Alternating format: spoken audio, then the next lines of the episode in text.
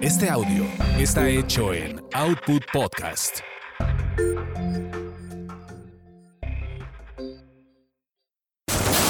Eso te pasa por terapia políticamente incorrecta.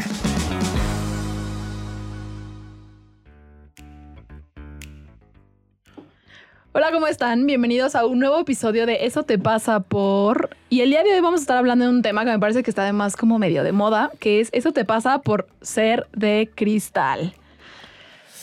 Uy, uy, uy. Uy, se va a poner sensible. Así poner advertimos, si Se me hace eres que de más esta putito se va a ofender con este Exacto, exacto. Si, Oh. si, si te asumes como parte de esta generación, de cristal, bajo tu riesgo, Si no te yo. asumes bajo... Si te asumes parte de esta también generación de cristal, aguas. te recomiendo que leas un libro que se llama Antifrágil y te cultives, pinche ignorante. Para entonces pues poder escuchar este podcast. Sí. Ok, Sí, sí. está bien. Y bueno, yo soy Lorena Niño Rivera y el día de hoy están conmigo. ¿Ya no eres López? No, que ya quedamos, que no ves que quien me no. dijeron que para la Hello. cosa artística tengo que decir Lorena Niño Rivera. Para hacerle competencia a tu prima. Oye, pero eso es, me, me ha ayudado porque últimamente a cada rato me preguntan, ¿eres prima, prima de, de? Sofía. El otro día me pasaron por hermana, ¿verdad? Que sea la hermana de Que su sea la Prima hermana. comediante es tu primo. Sí, No es mi prima, es mi tía. es su tía. Pero bueno, entonces están conmigo. Yo soy Fabio Valdés. Y Gabriel Ávila.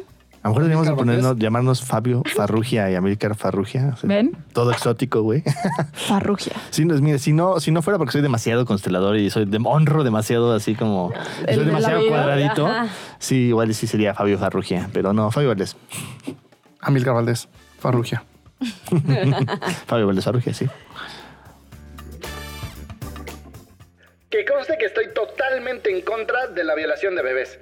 A menos que seas feo, feo, feo. Uno de los tweets de James Gunn por los que fue despedido de dirigir Guardianes de la Galaxia volumen 3. ¿Va a salir la 3? Sí, va a salir la 3. Ni siquiera sabía. Híjole, no ¿Qué tal que eso es lo que me llamó la atención? Sí, es que es interesante porque este, este James Gunn tenía como una cruzada contra Donald Trump, ¿no? Y entonces los conservadores empezaron a rascar en su tweet. Este es un tweet de hace siete, Chingos. ocho años, ¿no? No ¿En mames. y serio? además está sacado de contexto, porque era una discusión que había, tenían como una discusión de, de pedofilia, y entonces se le pusieron, se le fueron muy en contra, ¿no?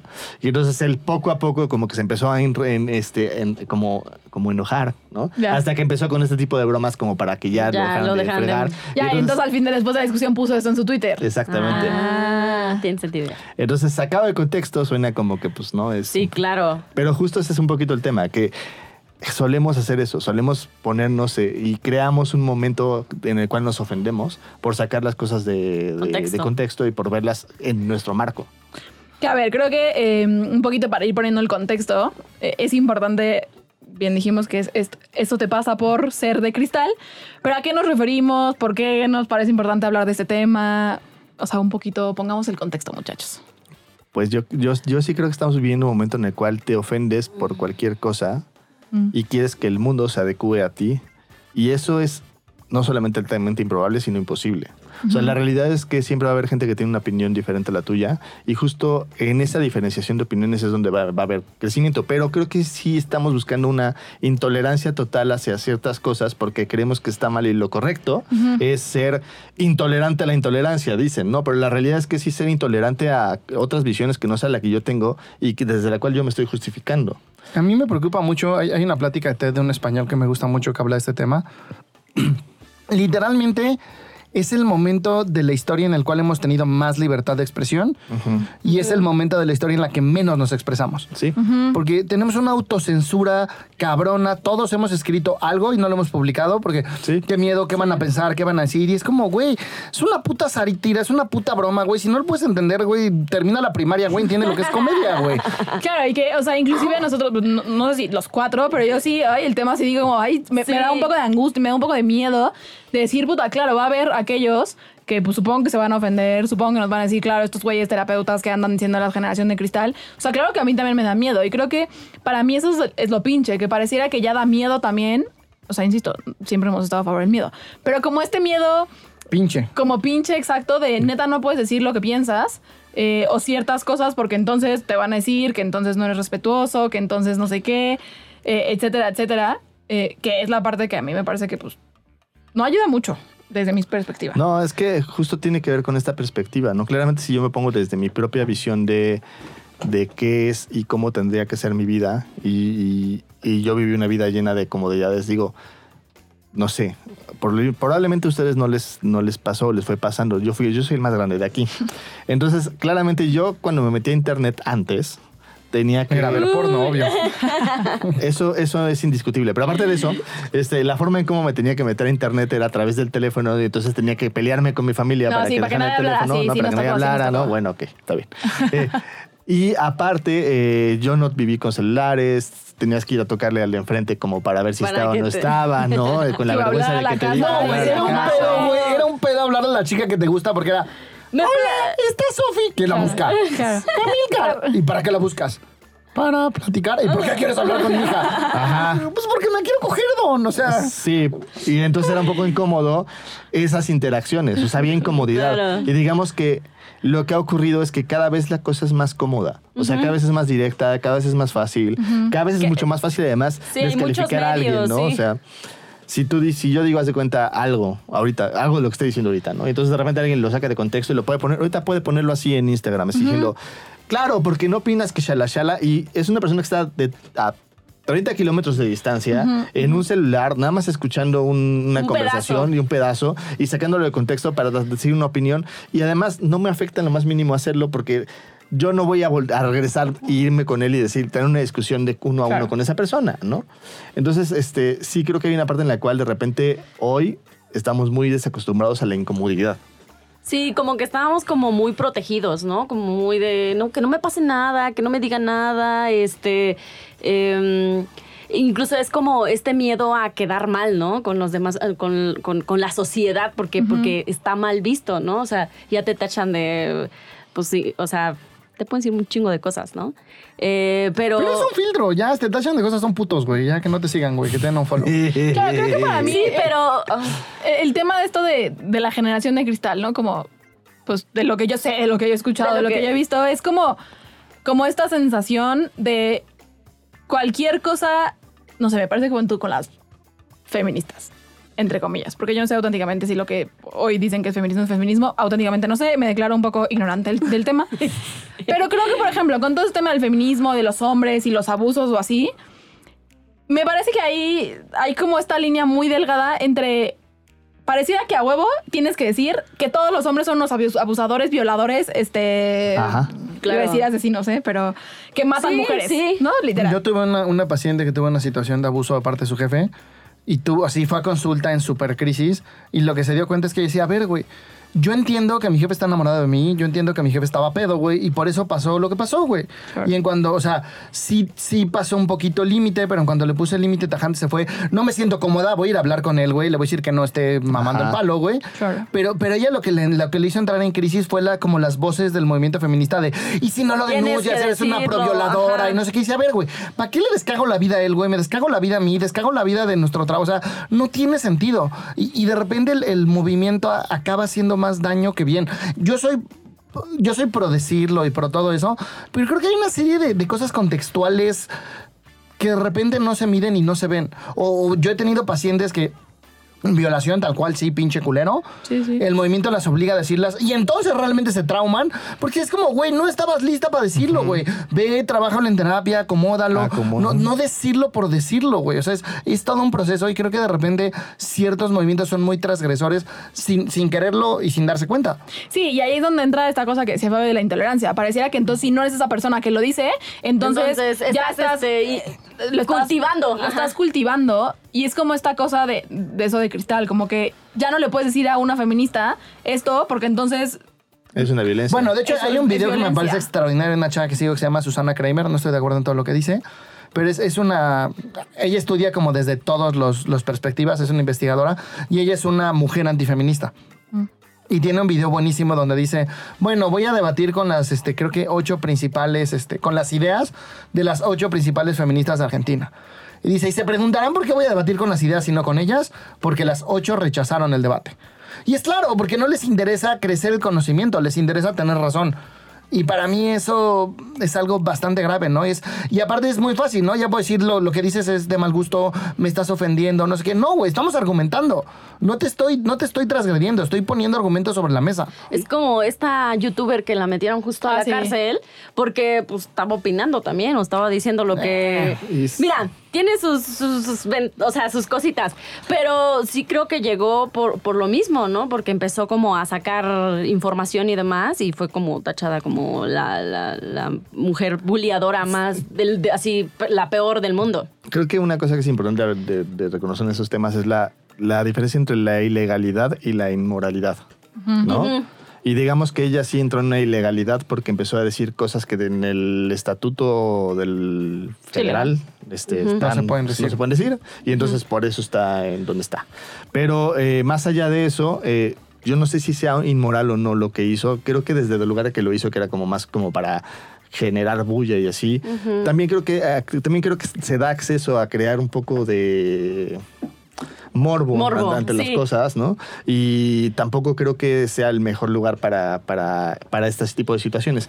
Yo, yo sí creo que hay una parte en la cual lo que evitamos muchas veces con este tipo de comentarios o con este tipo de pláticas es buscar cómo el otro tiene razón y la incomodidad de eso. O sea, porque es bien incómodo decir, híjole, no sé, por ejemplo, ¿no? Yo llevo toda la vida pensando ciertas cosas de cómo son las emociones y cómo son la vida y repente me topo con algo que me cambia por completo las jugadas. Claro que es incómodo. O sea, claro que hay una parte de mí que voy a decir, no, voy a pelear hasta los dientes con que esto tengo razón. Porque si no implica meterle, rascarme, Cuestionarte. destructurar, cuestionarme, estar en una situación en Que la está cual- chingón porque ahí es Sí. donde se amplía el conocimiento. Exacto. Pero pareciera que queremos llegar a un status quo estúpido que no tiene sentido porque entonces ya no hay evolución. Y creo que tiene que ver mucho con evitar justo la incomodidad de esa conversación, de ese diálogo, de esa estructura interna como que te lleve a... Y entonces perdemos de conocimiento, nos perdemos de crecer, nos perdemos de tener además mejores estructuras, porque pasa también en política, o sea, en política es muy normal. O sea, es como tú estás... mm, No sé si tú eres este eh, guagua o bifi o fufu o lo que sea, pero la posición que tú tienes y la posición que tiene la otra persona tienen una parte cierta y tienen una parte de mentira. Y tienen una parte donde están haciendo, cometiendo errores y tienen una parte en la que no. Y si no estamos abiertos a eso, si no estamos abiertos a la posibilidad de ver las, las cosas distintas, dejamos de crecer. Porque entonces nos tragamos toda la ideología de, un- de una parte sin cuestionarnos ciertas partes. Pero entonces... Y algo sí- que, que creo que eso me parece grave de, de este libro que estoy leyendo, Antifrágil, que me parece que es una joya. eh, según me platicó mi paciente, porque además lo estoy leyendo en inglés y mi inglés es muy malo, entonces lo estoy para practicar inglés, entonces de lo que acabo de entender. Pero me platicó como un poco la historia del autor. El autor descubrió, es un cuate que se dedica a hacer inversiones de riesgo y la chingada. Y descubrió que la vida se rige por unas cosas que él llamó Black Swan, que son una serie de eventos impredecibles. ¿no? Y entonces, como el COVID, por ejemplo. Y entonces el güey entró en crisis porque dijo, güey, ya no tiene sentido que haga nada, güey, porque mi éxito o mi fracaso no depende de mí, güey, depende de Algo que no bla, tenemos bla, de güey. ¿No? Y, Claro. y, bueno, siendo alguien inversor de riesgos, está cabrón, ¿no? Eh, y entonces él solito llegó a este concepto que él llama antifrágil, que para mí es una joya y voy a estar mamando con el cabrón porque está muy chingón. Que, es justo para mí el mejor ejemplo de explicar qué es antifrágil. Cuando yo hacía kickboxing, nos ponían a patear espinilla contra espinilla. Y luego las bolitas que se hacían nos las rompían con un palo de escoba. Porque esas microfracturas, el tejido que pega el hueso es más fuerte que el hueso en sí mismo. Entonces, literalmente lo que nos estábamos haciendo era huesos irrompibles. Y un poquito, e- ese cuate te lo platica igual en economía, te lo platica en cultura, te lo platica, ¿no? Y yo lo pongo exactamente igual en psicología, ¿no? Es, si yo no estoy acostumbrado a tener el disconfort de hablar, señor, pásame a su hija porque pues está bien rica y me la quiero echar. Si no estoy acostumbrado a tener ese disconfort, si no estoy acostumbrado a parar el camión y hablar con el del camión o ir y hablar y hacer una, pedir una pinche pizza, de- todo este confort en el que nos están metiendo nos está estascando durísimo como sociedad. Sí. Y entonces es, esta cosa de la antifragilidad es importante. Es, güey, métete a lo pinche incómodo de la vida, güey. Y no, y además está, está poca madre con lo que estás diciendo porque la, la palabra que utilizamos los de psicología es una palabra que nos robamos de la física que no, no, no habla precisamente de eso, que es la resiliencia. La resiliencia es regresar a donde estabas, ¿no? Y entonces no es, no es exactamente eso. Es más esta, esta palabra en el conflicto. que es la antifragilidad, claramente es, es lo que tendríamos que utilizar, porque al final de cuentas es yo claramente tengo miedo y no puedo con ese miedo, pero Hay, conforme hay lo un voy concepto sintiendo, que es poco estudiado en psicología que este güey menciona en su libro, porque hay muchos estudios del estrés postraumático. Pero también hay un fenómeno que se llama crecimiento, Crecimiento postraumático. postraumático, sí. Y hay mucho menos investigación de eso. Claro. Pero, pero esos son como los pininos de esta infragilidad que, güey, pues sí está chingón, güey. A mí me decían el cuasimodo en la secundaria, güey. La neta es que sí hay un cacho donde a la fecha todavía tengo miedo de que me vean en Instagram que ando haciendo mis mamadas, güey, y me bulen. Pues sí, güey, sí me da miedo, pero pues eso me creó los putos huevotes que tengo, güey. Pues ni pedo, güey. Ya si nos agarramos a putazos y me dicen el cuasi, pues veremos a ver de qué lado más cala iguana. Sí, y que ese es- eh, para mí ese es uno de los problemas hoy en día, que para todas aquellas personas que creen o están como muy convencidas de que se tienen que evitar, desaparecer, anular todo tipo de comentario que podría llegar a ser considerado Ajá. violento, ¿no? Y entonces, no es mala onda, pero yo en- como en todas estas encuestas de feminismo, como de, ¿te has sentido agredida en la calle? Yo la verdad es que generalmente siempre salgo como, pues no, no, o sea, a mí me chiflan en la calle y perdón, yo no lo siento como una violencia y entonces soy una mujer abusada, no, o sea, yo, yo Lorena no lo vivo así, ¿no? Pero creo que el tema es que entonces Claro, pero es que pareciera... que decirle entonces ya eres una pinche Exacto, provioladora. Exacto. Uno, el pedo de la generación de cristal o como sea, y la visión que nosotros mostramos eso. Uno, ya decirlo en sí ya es un pedo. Eh, y dos, sí pareciera que entonces, neta, tenemos que crear como esta cosa mágica, mística, musical en el que nadie agreda a nadie. Y perdón, pero somos seres humanos, entonces yo no sé cómo lograr eso. yo me Pero acordé. es que además mi simple presencia te va a agredir. O sea, Sí. es mi simple, es, es como... A ver, yo soy 100% abierto a la comunidad LGTB y es como, güey, me parece chingón que existan, sí, güey. a mí también. Pero creo que también está chingón que haya gente que está en contra, güey. No, y es como... y que hago cuestionamientos al respecto para que haya O que un simplemente haya violencia, güey, que, güey, tengo pinche homosexualidad internalizada, güey, y no acepto que soy puto y entonces voy violentando a los homosexuales y les digo putos. Pues sí, güey, esas cosas existen en la vida, güey. O sea, es- mejor adáptate, güey, a Es vivir en un puto de- mundo de papel. No, y es parte de la vida, al final de cuentas. O sea, creo que un poco lo que queremos hacer muchas veces ahora es como vivir en...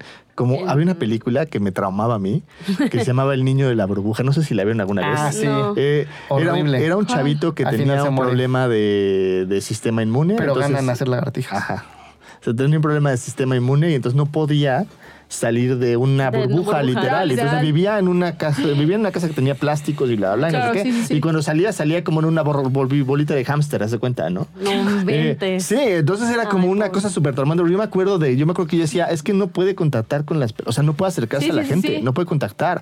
O sea, un, un beso lo puede matar. Imagínate, el sexo lo mata seguro, ¿no? O sea, Claro. es como una Pero cosa. ahí- morirá feliz. Pero morirá feliz.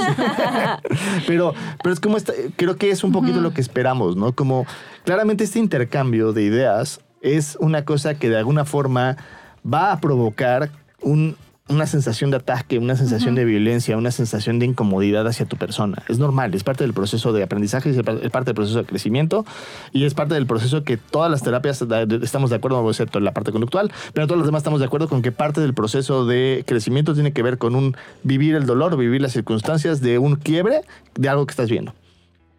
Y eso es también en, en- en cuestión de la vida, ¿no? O sea, si yo me topo con una persona que me está violentando porque tiene homosexualidad este, reprimida y le gusté, no sé, y entonces se encabrona Sí, sí. conmigo y dice, no, este, es normal, es parte de la vida. Y creo que ahí más bien lo que me toca a mí es tomar ese evento y ver qué puedo hacer con ese evento y cómo poder ser empático con la persona o elegir no y decir, Sí, tomar "Bueno, distancia. Sí, este, me voy a alejar de todos los hombres que tengan ojos, que me ven ojos con ojos pispirejos, ¿no? Porque ya me pasó una vez. Pero esa decisión, la que tome, va a tener una consecuencia.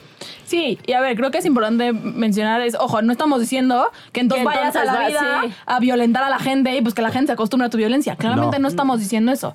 Sí creo que un poco lo que, lo que queremos mostrar el día de hoy, lo que queremos eh, compartir y como vemos nosotros es como Meterte en la. como crear este mundo perfecto en el que nadie, nadie hace nada y nadie te voltea a ver y en el que no hay violencia y así. Estaría increíble que existiera, pues supongo que sí, estaría increíble que, no, no sé auténticamente si estuviera, estaría increíble que existiera aburrido. o no. Pero es, no es mala onda, pero no se puede. Y No. creo que el tema es empezar a ver a ti qué te pasa con que la gente piense distinto. Y Y ahí es donde hay crecimiento que igual que en la biología, ¿no? Es cuando, güey, transgreden tu cuerpo. Ir al gimnasio y hacer músculo, estás rompiendo tus músculos, güey. El sistema inmune, según la medicina, es lo mismo, güey, ¿no? Me dan pequeños shockcitos de pendejadas, güey, y me voy haciendo fuerte. Claro, Es, es la vida, güey. Si neta creamos ese mundo a chingar a su madre la evolución porque ya nos estancamos. y sí, ya no hay crecimiento. Y creo que algo importante que decir es como... También creo que inclusive la violencia es algo que es un proceso muy personal. Yo era alguien bastante violento. Una de las frases que me cambió la vida es honestidad sin empatía solo es un pretexto más para ser violento. Porque para mí era, güey, pues está pinche cerda, güey, no estoy siendo violento, la estoy describiendo.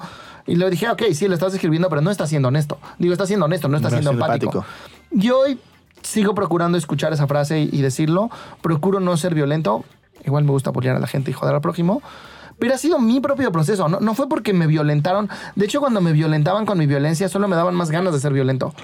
Fue un proceso muy al revés, muy lateral, muy donde me mostraron, güey, mira cómo hay otra forma de hacerlo, mira cómo hay otro camino. Y creo que esta intolerancia, entre comillas, a la intolerancia es, es violencia, güey, a lo que a mí no me gusta, Sí. sea violencia o no, y solo genera más violencia. Y es sus- sustentado en yo no voy a tolerar tu intolerancia. Y es como muy absurdo. Y creo que, que sí tendríamos que buscar la forma en cómo ser tolerantes inclusive a la intolerancia. Ya sé que estoy diciendo alguna cosa que es terrible, que mucha gente va a, Claro. a Explotar. brincar, ¿no? Porque además esta frase fue, fue hecha en función de los nazis. Entonces yo entiendo que estoy diciendo una cosa muy complicada, ¿ok?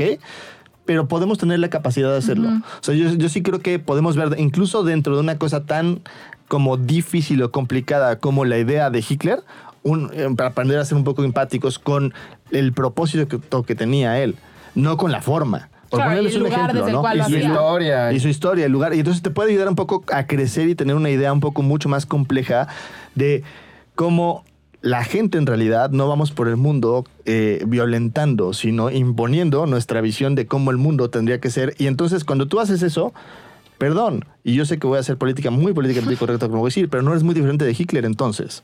Estás queriendo tú imponer tu visión sobre otro porque crees que esa es la forma en como el mundo tiene que ser mejor, ¿no? Claro. Igual y no estás llegando al grado en el cual me metes a un campo de concentración, Aún.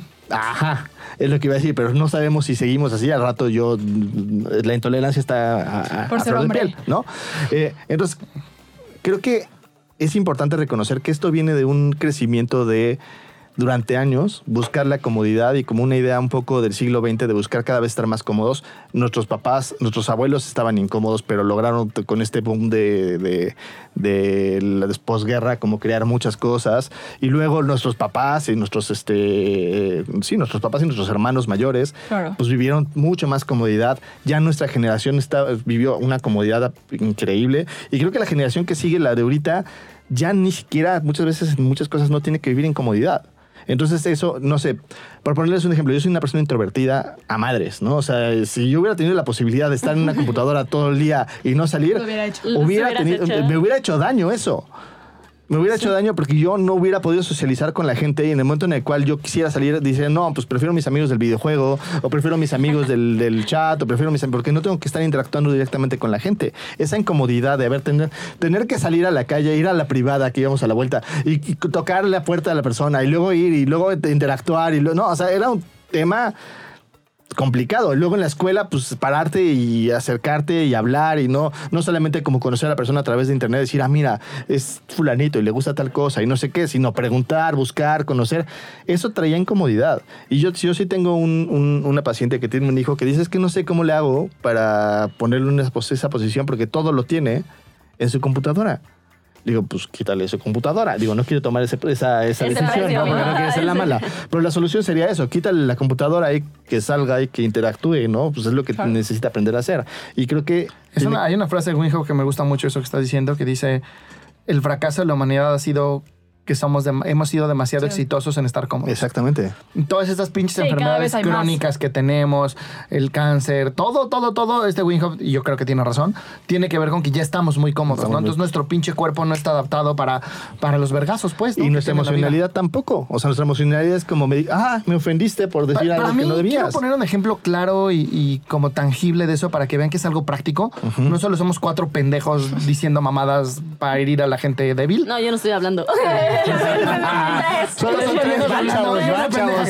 Sí. Eh, eh, sí, bueno, ya dilo. Eh, estoy haciendo bici de montaña.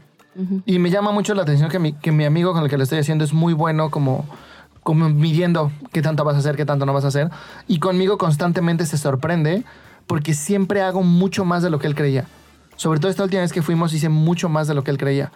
Y eso tiene que ver con que yo ya tengo tan buena relación con mi miedo que lo siento y ya no me roba energía. Puedo estar en la bicicleta viendo la montaña, viendo las rocas, viendo las raíces, sintiendo mi miedo y diciendo, ok, esto solo es miedo, güey, no hay peligro. O hay un peligro moderado que Ajá. puedo manejar. Y entonces me descuelgo y pruebo un chingo de cosas, pero es porque tengo esta, esta capacidad de vivir mi miedo. Si yo, como les pasa ahorita a la generación de cristal, no tengo esa capacidad de vivir mi miedo, hay cosas que puedo hacer que no hago, pero no es porque no tenga la capacidad física, el equilibrio, la bicicleta, es porque no tengo la capacidad emocional de hacerlo, porque ese miedo me está paralizando y me está congelando. Y eso es, eso es un poquito lo que les está pasando o nos está pasando, Nos porque a está mí también me ha pasando, pasado a mí. sí. No, esto de no publicar mis, mis ideas en Instagram y bla, bla, tiene que ver con puto miedo a la crítica, Ajá. ¿no? Es- nos estamos volviendo muy blandengues y entonces no va a haber evolución, no vamos a hacer cosas increíbles, ya no va a haber gente en Marte, o sea, Sí, sí. Porque qué, qué- qué incómodo ahorita un viaje de ahí con un montón de personas que quién sabe Cagando quiénes en son una bolsa. en una bolsa. Sí, está cabrón, güey. Además que te saquen por el vacío, ¿no? Eso sí Porque me angustiaría, güey, un poco. Así la está, verdad. está, está fuerte, ¿no? Cagar en una bolsa sí creo que me angustiaría. Creo que el aprendizaje más bien es como pues, dar paso, dar el paso, ¿no? Y ver qué, ver qué pasa, porque si te quedas ahí el no quiero hacerlo porque, pues, porque miedo, ¿no? y ver qué pasa no yéndote esta mamada de No. no pasa nada, güey. Sí, sí, Sí, sí pasa. pasa, Sí, sí, sí. duele, sí, sí da miedo. También Sí, pasan es cosas incómodo. chingonas, hay que poner atención.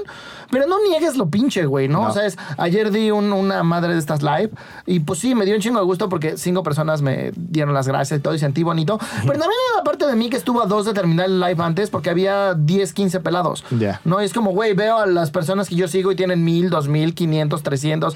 Pues Sí, sí, güey, está sí se siente pinche, no niego sentir ese pinche, pero eso es lo que me va haciendo el callo, la capacidad de luego aventarme a hacer más cosas sintiendo eso pinche. Y además estos que tienen mil, dos mil, tres mil, cinco mil, pues tuvieron en algún momento 10 o 20 Claro. o 30 No, y- además tienen un millón o trescientos mil seguidores, güey. Sí, Nosotros sí. tenemos No manches, 500. sí. No, y además son putos y dan certezas. Bueno, A eso también. la certeza Ok. vende. Entonces, este es el momento en el que es vamos a pasar a el momento vulnerable. Es decir, ¿qué es eso que les da vergüenza de este tema en particular? A mí, por un lado, me da vergüenza que sí muchas veces yo caigo en no hacer cosas. Eh, no sé, tengo por ejemplo dos ideas que tengo de redes sociales y tengo una o tenía muchas ideas en el tintero que estoy empezando a bajar, pero no las hago por miedo a la crítica. O sea, yo, un ejemplo, ¿no? Eh, yo llevaba desde que mi hermano compró un arbolito de, de Bonsai. no, el otro, el de la vida. Eh, compraste un, primero compraste el El de- arbolito de la ah. vida. Eh, yo estaba con este pe- pellizco de decir, güey, quiero un bonsai desde hace mucho querido, debería hacerlo, no sé qué, la chingada, no sé qué. Pero el miedo a que dijeran, pues qué, ahora te vas a dedicar a la botánica, güey, o qué, o no, o sea, o- o creo que. ¿Biólogo? Ajá. Yo, yo no. Nuestro padrastro era especialista en árboles. Sí, de ¿Sí? hecho. Y- sí, sí, de hecho. Órale. Ahora que lo pienso, es una forma de honrarlo. Qué Es interesante. interesante. Lo honrando. Órale, así 20 en el momento vulnerable. Este, no, bueno, me, me da vergüenza hacer las cosas y me da vergüenza mostrarme y me da vergüenza porque siento que me van a descalificar, van a descalificar mis ideas, van a descalificar quién soy. Justo el lunes estábamos viendo si hacíamos el curso online o no, la chingada. Y lo que me estaba pasando mucho era este tema de siento, no quiero que me rechacen, no quiero que, no quiero, y, y muchas veces es, es, es como, como ponerme en esta situación de, de qué vergüenza que la vergüenza me gane, porque yo digo que tengo que ser vulnerable y necesito aprender a ser antifrágil, que ahora ya sé la palabrita, este, y no lo soy. Y muchas veces lo que me pasa es que me quedo ahí yo en mi cuevita como muy cuidadito, cómodo, sin pon- exponerme a estas situaciones que de, de alguna forma me van a ayudar a crecer, ¿no? Entonces me siento muy hipócrita porque sí creo que pues tendría que hacerlo, ¿no? Y tendría que hacerlo en excelencia para poder como pues estar hablando de estas cosas, ¿no? Y me da un poco de vergüenza justo ese tema. Y la otra cosa que me da vergüenza es que me da vergüenza que a veces yo también soy igual. O sea, yo sí a veces caigo en esta dinámica de tú tendrías que mostrar tus emociones y la, la, y no sé qué, y ser un poco intolerante a las diferentes visiones. Eh, y, y conforme me he dado cuenta lo, lo he trabajado, pero todavía me sale mucho en automático. Con las personas que quiero y las tengo cerca, soy muy juicioso muchas veces. Entonces, este, pues no sé, me da vergüenza porque creo que tendría que ser el primero en como darme cuenta de eso. No, no que no me pase, porque te va a seguir pasando, pero sí darme cuenta de eso y soltarlo. ¿no? Y muchas veces me cuesta muchísimo trabajo y me quedo enredado semanas o meses. Yo creo que una de las primeras cosas que me da vergüenza es lo mismo, como este miedo a publicar mis ideas y hacer todos los planes y proyectos que tengo por, por miedo a la crítica. Y también me da vergüenza porque es como, güey, qué pinche tibio. No, no deberías de decir que siempre habla de no ser putito. Eh, también me da vergüenza como ser tan transgresor, ¿no? Como de repente veo como, por ejemplo, el podcast de Chistoso, que no sé si ya salió o no ha salido, No, no pero... salió. No, pero cuando salga este no sé si ya va a Ah, salir. es cierto. Eh, en el podcast de Chistoso, que de repente hubo un momento en el que se encabronó porque me lo estaba cabuleando. Y, y de repente esas partecitas de mí sí dicen como, güey, chin, ¿no? O sea, como que ya me pasé y me da vergüenza tener este como, como este ímpetu. O, o a veces siento que mi simple ímpetu transgrede, ¿no? Como lo voy cuidando cada vez más y voy dando pasitos y voy haciendo algo distinto. Pero siento que, que mi simple ímpetu de, güey, yo voy para allá transgrede. Eh, aunque no es mi intención. Y creo que una cosa que ahorita me da como, como vergüenza es descubrir que puedo aplicar todas mis herramientas emocionales de una manera súper práctica. Y de repente pareciera así que salto cuántico de la nada. Sé que no es así, sé que llevo años trabajándolo. Pero estoy haciendo un chingo de cosas que no me había atrevido a hacer. ¿No? Desde bajar de peso, hacer ejercicio, tener amistades distintas, eh, hacer bicicleta de montaña, estar publicando más en redes sociales, hacer lo que Chris me diga. Y como un, güey, verga, ¿qué pedo, no? Y, y hay una parte de mí como que me da vergüenza estar en ese proceso. No entiendo bien por qué. Y... y ya, creo que ya. Sí, yo ahorita que te escucho, creo que algo que me da vergüenza es. Supongo que es mi parte que da bien. O sea, me da vergüenza que, por ejemplo, cuando escucho a Milcar, si hay un momento. O sea, sí, sí pasa por mi cabeza como, no, no, no digas tantas groserías. Eh, y, y supongo que tiene que ver como desde este lugar Nos de. vetaron en nuestro Storytel. Te dije. Pero bueno, en este podcast justo no estamos en Storytel, podemos decir claramente, la- no sé si Spotify o alguno nos puede llegar a vetar eh, por ese tipo de cosas, pero sí noto que me da vergüenza eso, o sea, como, como no debería de importarme, eh, pues porque justo estoy diciendo y porque eso es lo que hago. Y porque sí creo que también yo tengo ideas bien distintas y porque, insisto, siempre he dicho que el puto feminismo me pone malita mis nervios porque estoy así creo que no apoyo absolutamente muy pocas cosas de lo que eh, dicen. Y, y entonces como que sí me da vergüenza fijarme, ¿no? En, en esas cosas que sí digo como, uy, siento que sí la gente se va a poner mal, o uy, sí siento que se va a juzgar, o sí siento que inclusive se ve mal, pues. Eh, y me da vergüenza notar, o sea, como poner atención en eso porque siento que no debería de importarme. Entonces me da vergüenza mi parte queda bien, que siempre estará. Te da vergüenza tu mejor amigo. No me da vergüenza tu mejor, mi mejor amigo. ¿Cómo no? Ahorita que vamos a caminar a la reforma, le enseño No, a mi, mi pancita, güey. en reforma y está diciendo. Bueno, ahorita le contamos porque estamos en el momento vulnerable. Ahorita cuento la otra parte. Eh, a mí me da vergüenza de repente, a veces no, sí, no mostrarme, ¿no? Por un lado y decir lo que pienso, pero por otro lado, ahorita en este podcast me da vergüenza como a veces no estar de acuerdo con ustedes, ¿no? O sea, por decir como, no, güey, sí se vale, pues a veces que, pues sí quieras hacerte una vida, pues tranquila, o sea, es válido también, ¿no? Entonces como que me da vergüenza mostrar que a veces no estoy de acuerdo, ¿no? Y por otro lado me da vergüenza como sí que vean que no estoy de acuerdo, ¿no? Con esas cosas, ¿no? Y, y por otro lado, pues también mostrarme tal y como soy, ¿no? Porque, porque sí siento que me van a dejar de creer, sí siento que soy como la bicho rara y demás, pero pues nada, es como...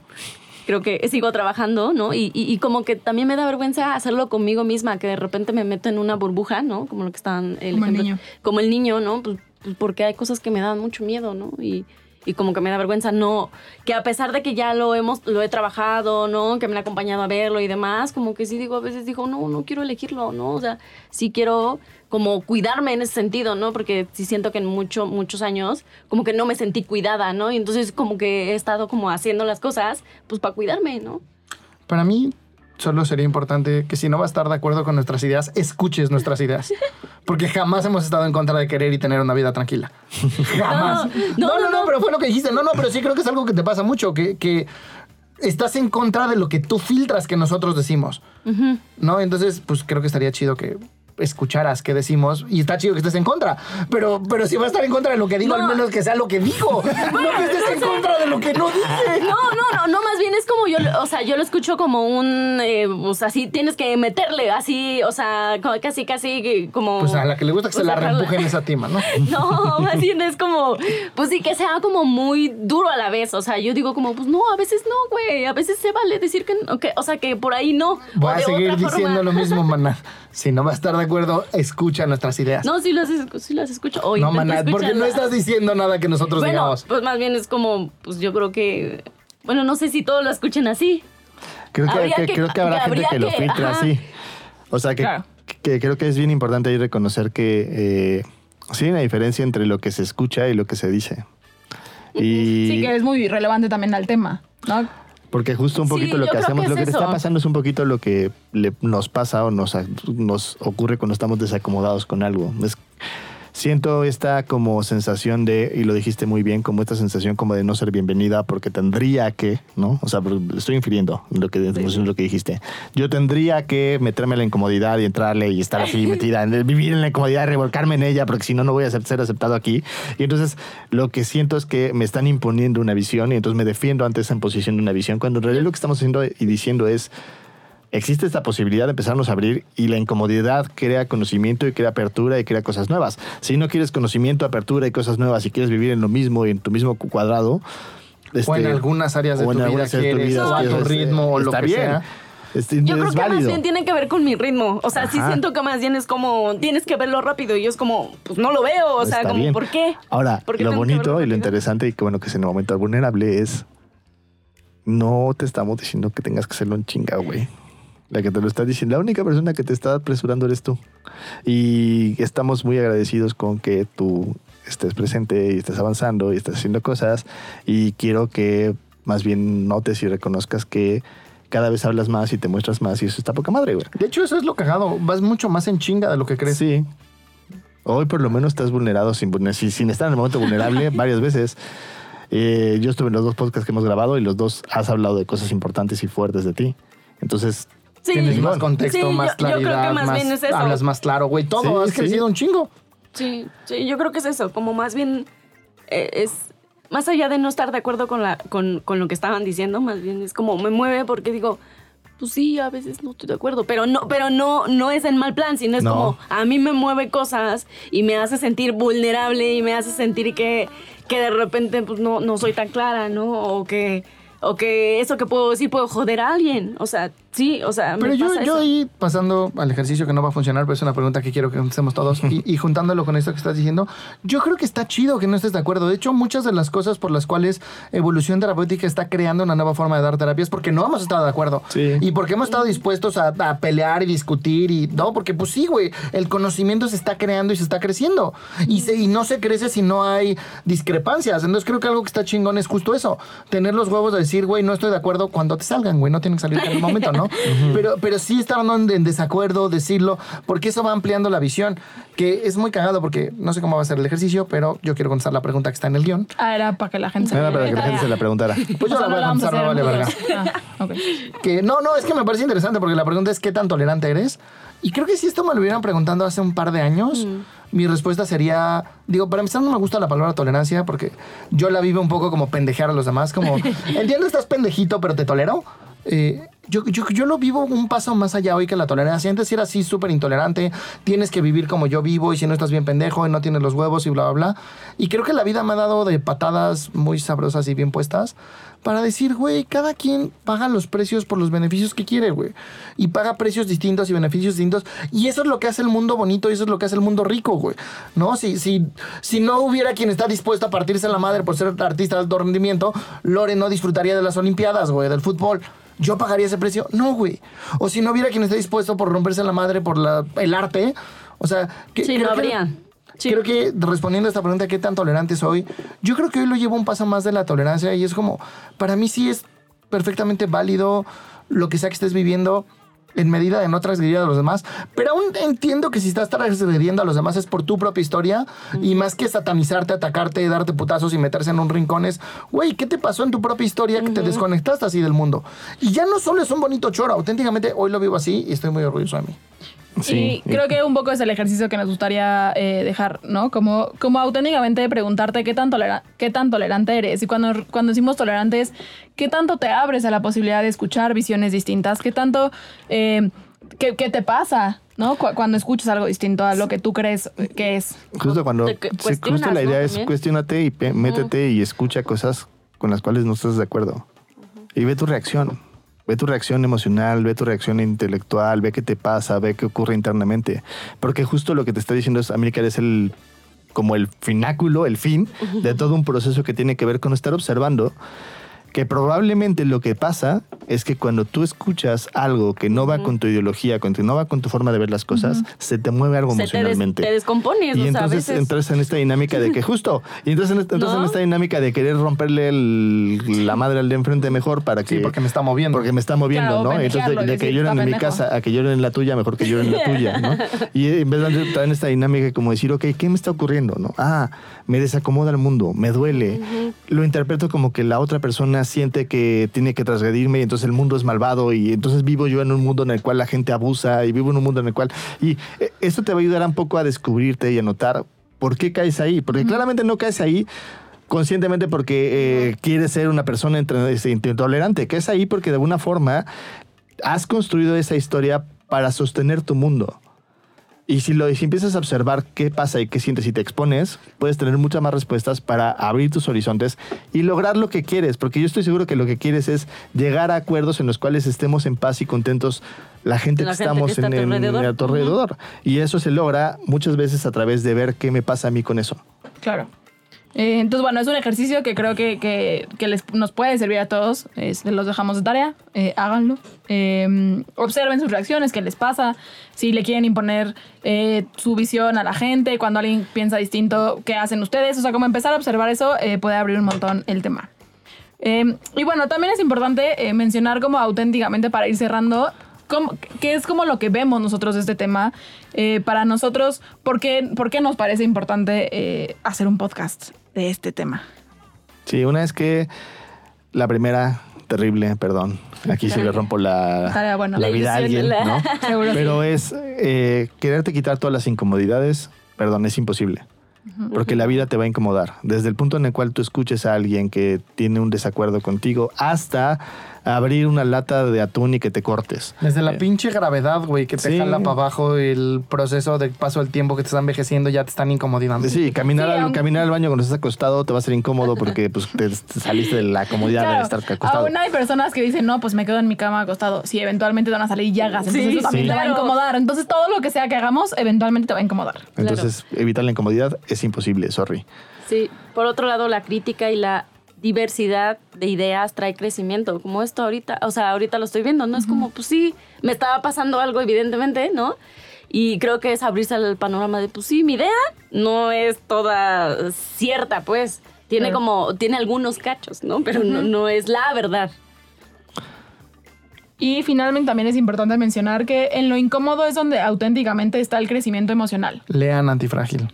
De verdad, si no. se quedan esta cosa que está muy de, pues, también lleva un montón de tiempo de moda, como esta cosa de la zona de confort que no sé, luego hacemos un episodio de eso, no sé si estamos de acuerdo o no estamos de acuerdo. Pero si estar en lo cómodo o en lo que te es conocido o en lo que ya sabes, pues sí no te va a llevar a mucho crecimiento. Te vas a quedar ahí en donde ya estás. ¿No? Yo digo que es pues como cuando haces ejercicio, llega un punto en el que tienes que aumentar, porque si llega un punto en el que tu cuerpo ya va a aguantar.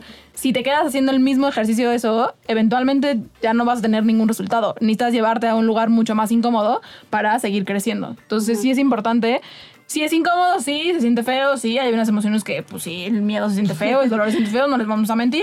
La pero frustración también, La ¿no? frustración es fea, Sí. ¿no? Sí. Hay, claro que se siente feo, pero auténticamente el resultado, nosotros siempre hemos dicho que vale Vale la completamente pena. la pena. Ahora, como nota al margen, ¿sabían que la siguiente Blancanieves ha sido casteada y va a ser una mujer mulata?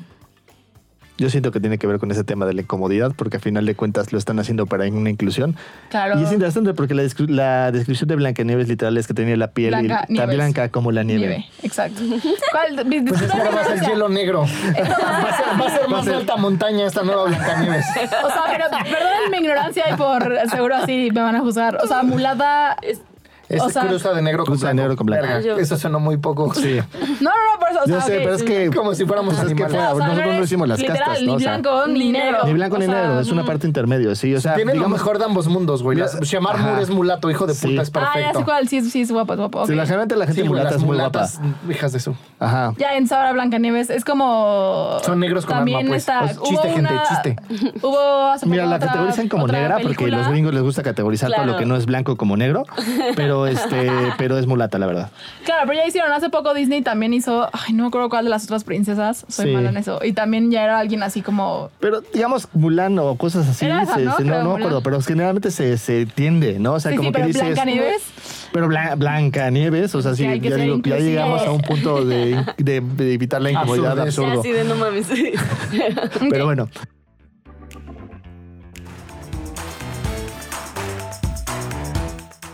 ¿Tienes miedo de que eventualmente todo se vuelva súper de flojera, que nadie debata, que todo sea políticamente correcto? Entonces, tienes que caerte con una lana para que este podcast siga siendo políticamente incorrecto, para que sigamos debatiendo. Así que ya sabes, entra a patreon.com diagonal evolución T y cáele con una lana para que nos pueda seguir escuchando decir harta cosa políticamente incorrecta.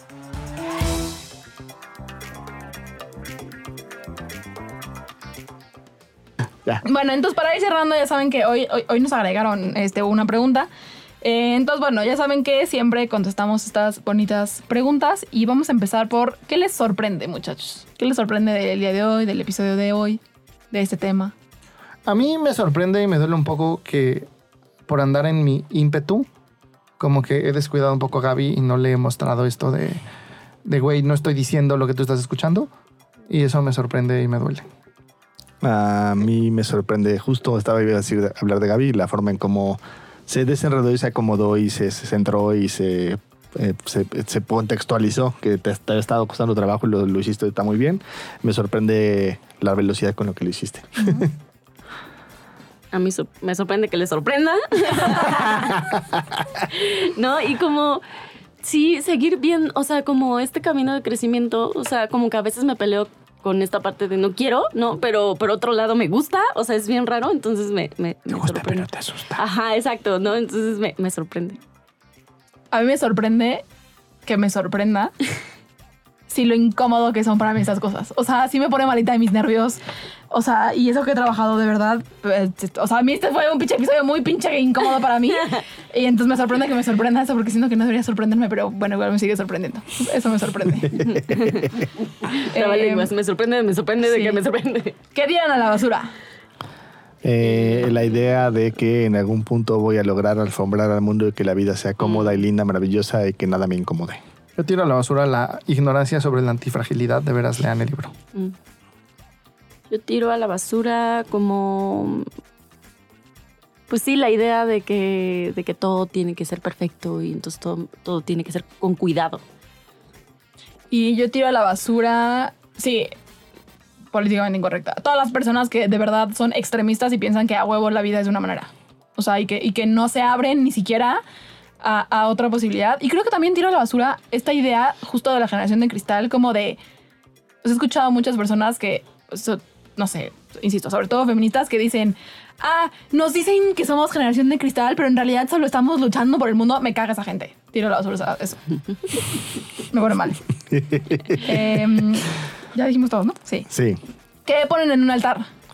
La, la discordia, la incomodidad, el desacuerdo, la capacidad de, de estar en un lugar en el cual no sabes ni cuál es la verdad, porque eso implica crecimiento y eso implica eh, apertura. Yo, yo pongo, hoy pongo en un altar la vida y todo lo que implica, el dolor, la tristeza, el miedo, la alegría, el disfrute, como todos sus matices, porque, porque eso es la vida, pues. Yo pongo en un altar como esta parte de la confrontación. Como si está rico que de repente haya otra forma de pensar y, y, y que me abra la posibilidad de que entre, aunque sea poquito. La información, la información. la información. Eh, yo pongo en un altar a nosotros que nos atrevimos a hacer un podcast. Ya sabemos que nuestro eslogan es terapia políticamente incorrecta, pero un poco más Somos políticamente falsos. incorrecta. Aún más políticamente de correcto. lo normal. Aunque no lo crean, hay veces que nos medimos. Oh, O sea, sí. Oh, sí. Aunque no parezca. Entonces. Hay una imagen que cuidar. Sí, sí, sí, hay una imagen que cuidar dentro de todo. Es paradójico, pero pues sí, gente. Sí. Eh, y siento que una cámara sonó. Pero, eh, ok, entonces eso pongo en un altar yo. Y finalmente, ¿qué los ofende? ¿Qué nos ofende? Sí, a mí fue- me ofende la idea de que los... A mí me ofende cualquier idea parecida, pero voy a poner este ejemplo. Ajá. Me ofende la idea de que yo como hombre me levanto todas las mañanas con una idea impuesta porque quiero mantenerme en el poder y tener todos mis privilegios y entonces en es- eso me lleva a querer oprimir a toda una generación de una, un grupo de personas que con las cuales convivo, con las cuales existo, con las cuales me relaciono, con las cuales tengo una pareja, solo porque quiero tener el poder. Me ofenden cualquier tipo de ideas que tengas que sean tan simplistas y que pongan al ser humano en un lugar tan de caricatura donde pues no hay salida porque además lo que diga es porque quiero someterte. A mí me ofende la ignorancia emocional y todo lo que conlleva. ¿no? Todo esto que estuvimos platicando de aferrarme a una idea y no estar dispuesto a escuchar otros argumentos y no estar dispuesto a abrirme otra opinión, no estar dispuesto a probar otras cosas, porque soy ignorante emocional y porque no sé cómo lidiar con mis emociones y entonces como lo que tú representas me está haciendo sentir algo, pues te mando a la chingada, te ignoro, no debato contigo. Así me ofende la ignorancia emocional.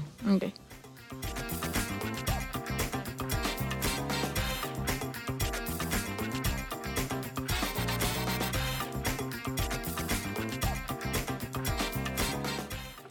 Bueno, gente bonita. Y entonces, pues como siempre, vamos a cerrar con nuestros maravillosos tips.